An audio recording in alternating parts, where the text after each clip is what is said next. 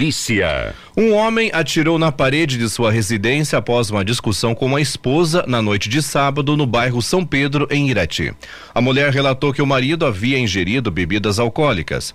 A polícia militar apreendeu uma pistola calibre 9 milímetros, arma que foi utilizada para efetuar o disparo. Ela foi encaminhada para a delegacia de Irati.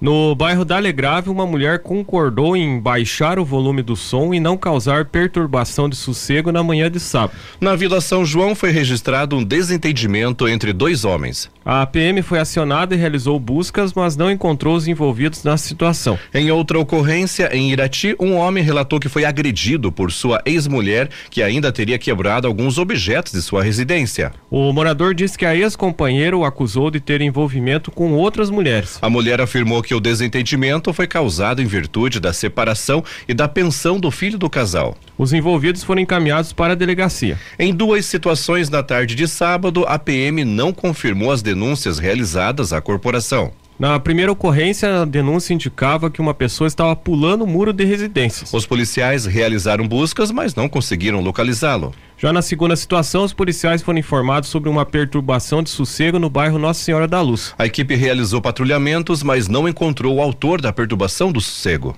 No bairro São Francisco, em Irati, um homem agrediu a namorada com socos e chutes na tarde de sábado. Segundo a PM, a vítima desmaiou e apresentava diversas dores no corpo. O agressor fugiu e não foi encontrado. Já a vítima foi orientada a solicitar uma medida protetiva. Também em Irati, um homem afirmou que foi ameaçado por duas mulheres em frente à sua residência. Mesmo assim, ele não quis representar a ocorrência. No bairro Lagoa, a mulher teve uma discussão com o ex-marido e dispensou a presença da PM, pois já havia resolvido a situação. Na madrugada de hoje, uma mulher disse que foi ameaçada pelo sobrinho no bairro Lagoa. O rapaz deixou o local e não foi encontrado. Na Vila São João, os policiais constataram uma situação de perturbação de sossego em uma confraternização. A responsável pelo imóvel se comprometeu de encerrar a festa e acabar com o barulho. A mulher foi orientada em que, caso de reincidência, será encaminhada para assinar o termo circunstanciado. No centro de Irati, um homem disse que cochilou no momento que estava conduzindo um veículo na madrugada de domingo. E com isso, ele perdeu o controle da direção, colidiu no meio-fio e subiu em uma calçada. O motorista atingiu a lixeira de uma casa. E de acordo com os policiais, o homem estava íntegro e calmo. O veículo foi liberado para a retirada de um guincho particular, pois não havia irregularidades. Na Vila Matilde, a PM recebeu a informação de uma situação de perturbação de sossego. Porém, fiscalização na rua, nada ilícito foi observado. Já na localidade de Barra Mansa, um veículo atingiu uma cerca de uma casa.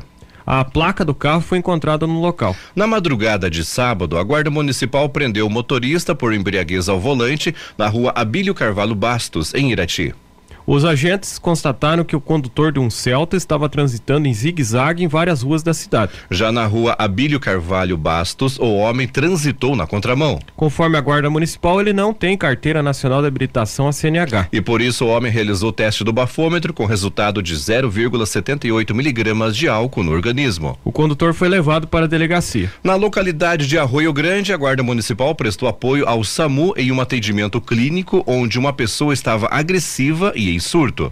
Já Inácio Martins, uma mulher discutiu com seus familiares após ingerir bebidas alcoólicas. A discussão ocorreu após é, porque ela queria levar os, o filho, de apenas dois anos, numa festa. Equipes do Conselho Tutelar e do SAMU estiveram no local, mas a mulher não aceitou ser conduzida ao pronto atendimento. A avó da criança solicitou que fosse registrada uma medida protetiva. Polícia.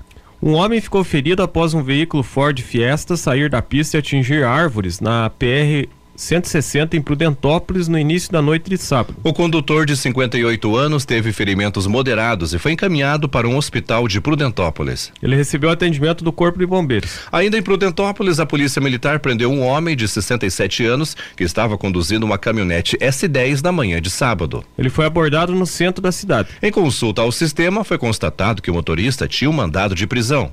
Por isso ele foi conduzido para a delegacia. Já a caminhonete apresentava alguns danos no para-brisa e foi recolhida ao pátio da quarta companhia.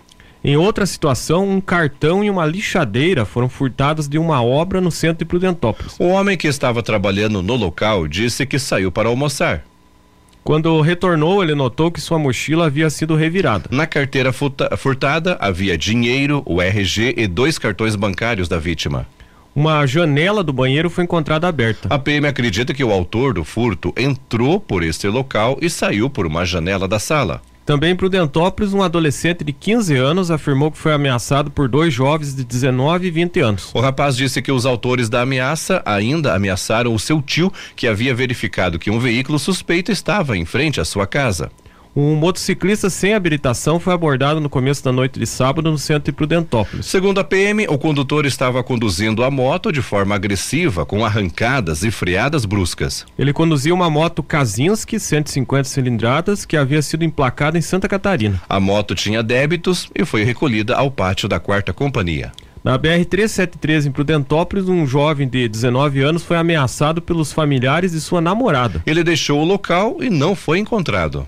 Ainda no centro de Prudentópolis, um homem invadiu uma residência na noite de sábado. O morador da casa tentou conversar, mas o homem deixou o local em um veículo Gol. O morador diz que nenhum objeto foi furtado. Entretanto, algumas peças de roupas foram encontradas espalhadas no chão. A PM realizou patrulhamentos, mas não encontrou não encontrou invasor. Já na madrugada de domingo, a PM recebeu uma denúncia de perturbação de sossego. Segundo informado por moradores, estava ocorrendo uma festa com a presença de aproximadamente 50 pessoas. Havia som alto e alga- algazarra. A responsável pelo local, de 24 anos, concordou em baixar o volume. Cerca de uma hora depois, uma denúncia foi feita. Dessa vez, uma moradora de 31 anos manifestou interesse de representar. A proprietária da residência foi encaminhada para a sede da quarta companhia da PM para assinar o termo circunstanciado. O som foi apreendido. Os avisos paroquiais. Hoje, segunda-feira, temos avisos da paróquia Nossa Senhora da Luz. As missas na matriz hoje são em dois horários, às 12 e 19 horas. E hoje, às 19h30, tem o terço dos homens. Noticiário geral. 43 pessoas morreram após a passagem de um ciclone no Rio Grande do Sul. O fenômeno teve origem em um sistema de baixa pressão, que provocou chuvas intensas na semana passada. Segundo informações divulgadas pela Defesa Civil do Rio Grande do Sul, até ontem eram 88 municípios afetados. E por esse motivo, a empresa Fubra iniciou uma campanha de doação de donativos em todas as suas 29 unidades, incluindo as filiais do Rio Grande do Sul, de Santa Catarina e aqui do Paraná.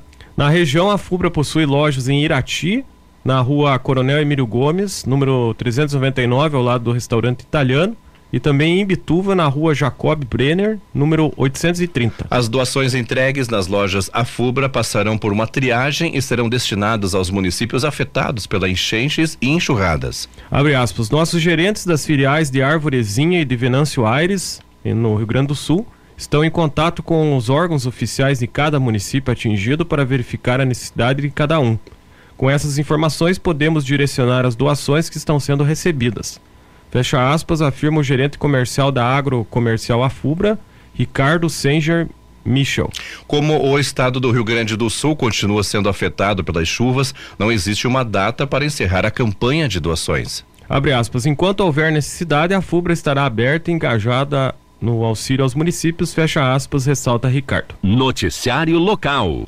Quatro locais de Irati podem ficar sem água amanhã, terça-feira, dia 12. Na ocasião, a Companhia de Saneamento do Paraná, a Sanepar, vai instalar um hidrante na rede de distribuição entre as 9 e 12 horas. Com isso, pode ocorrer oscilação de pressão ou falta de água no Jardim Virgínia e nos loteamentos Simeonato, Pinheiros e João Paulo II. A normalização do abastecimento deve ocorrer até às 14 horas. A Sanepar sugere aos consumidores que priorize o consumo da água para alimentação e higiene pessoal durante o período que os serviços forem executados. Os trabalhos podem ser cancelados dependendo de fatores climáticos ou por problemas operacionais. Para acionar a Sanepar em situações de falta de água ou problemas na rede de distribuição, o cliente deve entrar em contato com o número 0800 200 0115. E durante a ligação será solicitado que o responsável repasse o número de sua matrícula disponível na conta de água.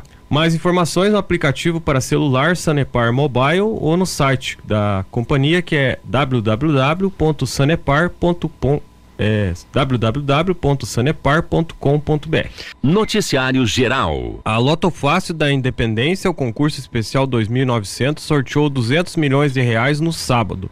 O prêmio foi o maior da história da modalidade. O concurso teve 65 apostas que acertaram todas as 15 dezenas e cada uma delas receberá dois milhões novecentos e cinquenta e cinco mil quinhentos e cinquenta e dois reais e setenta e sete centavos.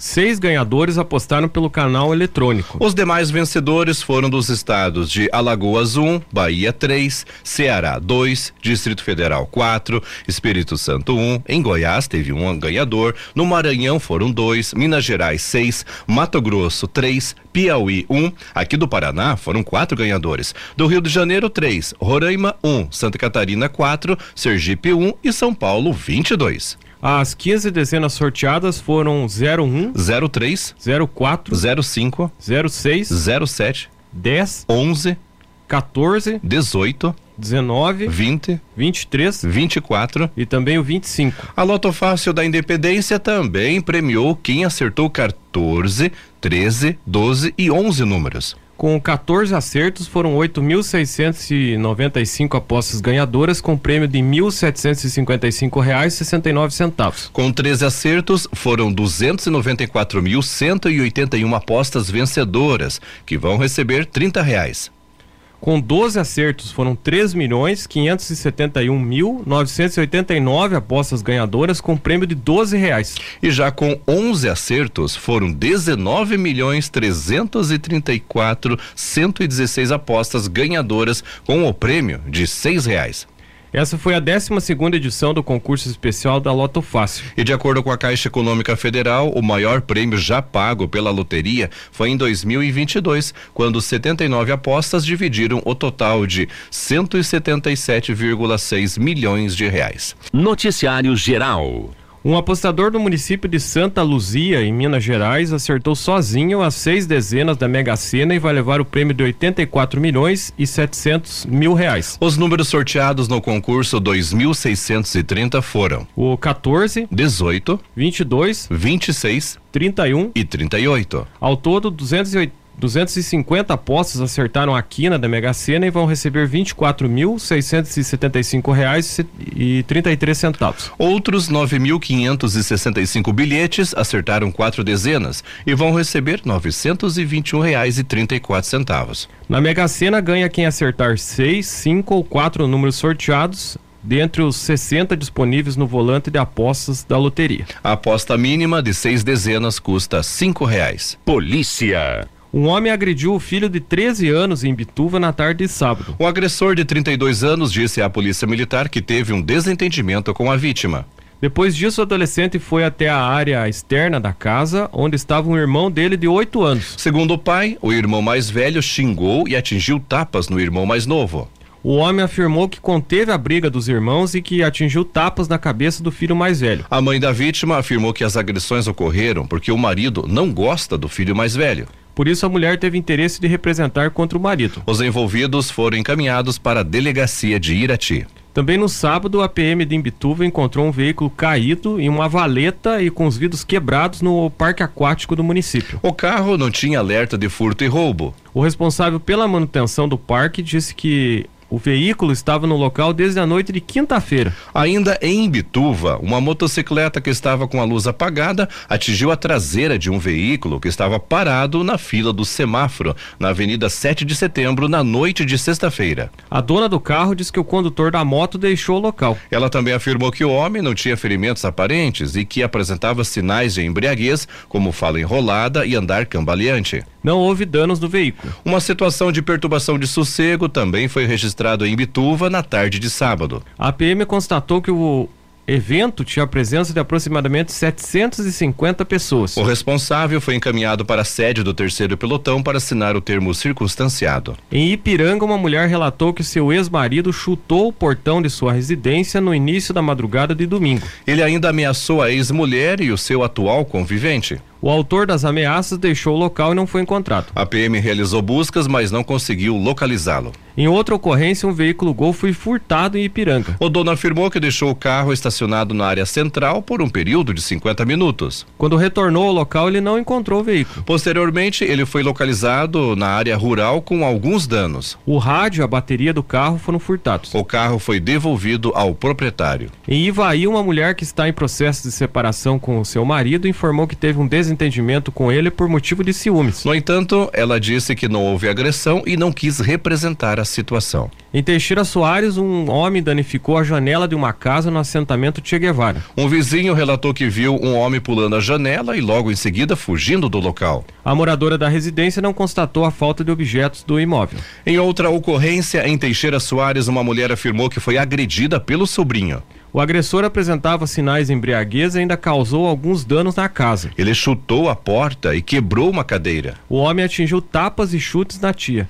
Aí ele foi preso pela PM e conduzido para a delegacia. Em Rio Azul foi registrada uma briga entre dois irmãos no bairro Cristo Rei na manhã de sábado. A PM esteve no local e constatou que um dos envolvidos desacatou a equipe. Na Vila Feliz, em Rio Azul, a PM constatou uma situação de perturbação de sossego. Havia som alto e uma caixa de som avulsa na área interna da casa que estava causando barulho. A mulher que acionou a PM decidiu representar contra a dona da residência. Os policiais informaram que já havia se deslocado ao mesmo endereço momentos antes para realizar uma orientação de som alto. Já na noite de sábado, um homem embriagado estava ameaçando os frequentadores de um estabelecimento em Rio Azul. A PM abordou o homem que não portava objetos ilícitos e foi liberado. Em Rebouças, uma mulher causou danos na residência de sua irmã na Vila Operária na manhã de sábado. Ela usou um tijolo para quebrar a janela da lavanderia da casa. A autora dos danos saiu do local e não foi encontrada. Na Vila Esther, um homem ameaçou agredir os seus pais após eles se negarem a dar dinheiro para o filho comprar drogas. O homem fugiu e não foi localizado. Ainda em Rebouças, a PM prendeu um homem que conduzia um veículo Gol na manhã de sábado. Ele tinha um mandado de prisão com sentença condenatória transitada em julgado pelo crime de roubo. O homem foi conduzido para a delegacia de Irati. Em outra situação, o um morador diz que viu o condutor de um carro realizando disparos de arma de fogo em Rebouças. A PM foi acionado e abordou o motorista com as características informadas. Porém, ele não portava arma de fogo. Os policiais ainda apreenderam drogas em Rebouças. Uma bucha de cocaína, uma pedra de crack e a quantia de 20 reais foram encontrados com o condutor de uma moto. Ele afirmou que comprou a bucha de cocaína por 50 reais e a pedra de crack por 20 reais. O homem também revelou que é usuário de drogas há mais de cinco anos. O motociclista assinou o termo circunstanciado por posse de drogas. Já os entorpecentes foram apreendidos. Esporte. O Campeonato Rural de Futebol 7 de Irati, sábado, no campo de Pinho de Baixo, aconteceu o primeiro jogo da final. Faxinal do Rio do Couro, Canarski Resicom, perdeu por 3 a 1 para o Faxinal do Rio do Couro, Entre Rios. Agora teremos a segunda partida da final, que definirá o campeão, deve ocorrer esse jogo no dia 23 de setembro, um sábado, no, no campo do, do distrito do Guamirim. Vamos falar agora do Campeonato Paranaense de Voleibol Feminino. Jogos no ginásio Agostinho Zarpelão Júnior Batatão, aqui em Irati.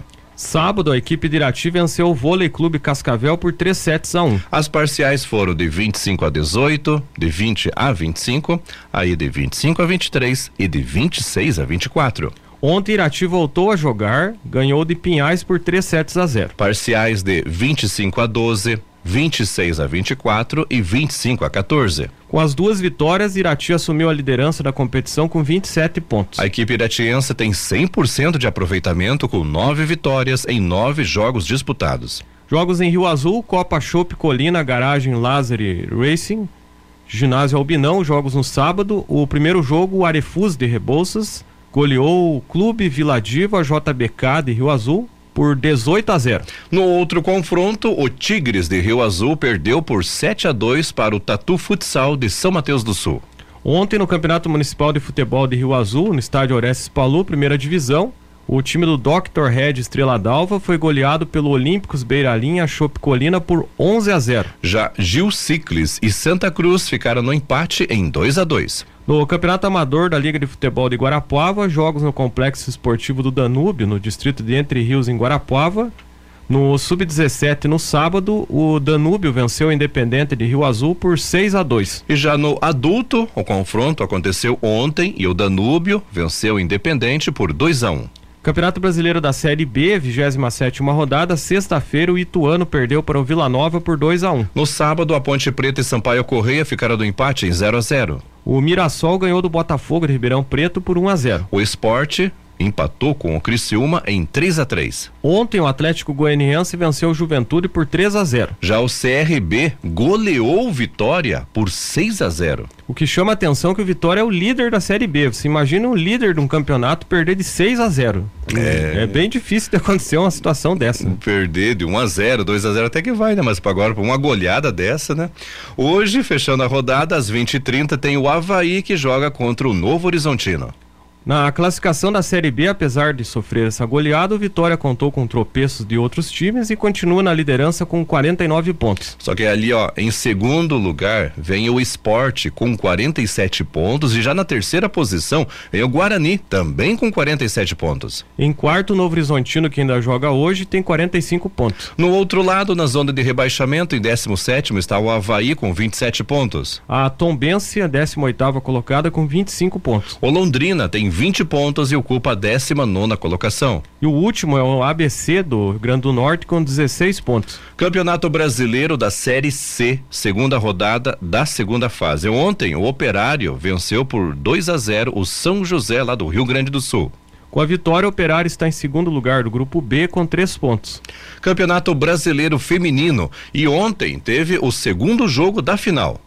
O time do Corinthians ganhou de virada da Ferroviária por 2 a 1. No primeiro confronto, havia dado empate, 0 a 0 Com a vitória, o Corinthians foi campeão pela quinta vez do Brasileiro Feminino, sendo o quarto título consecutivo.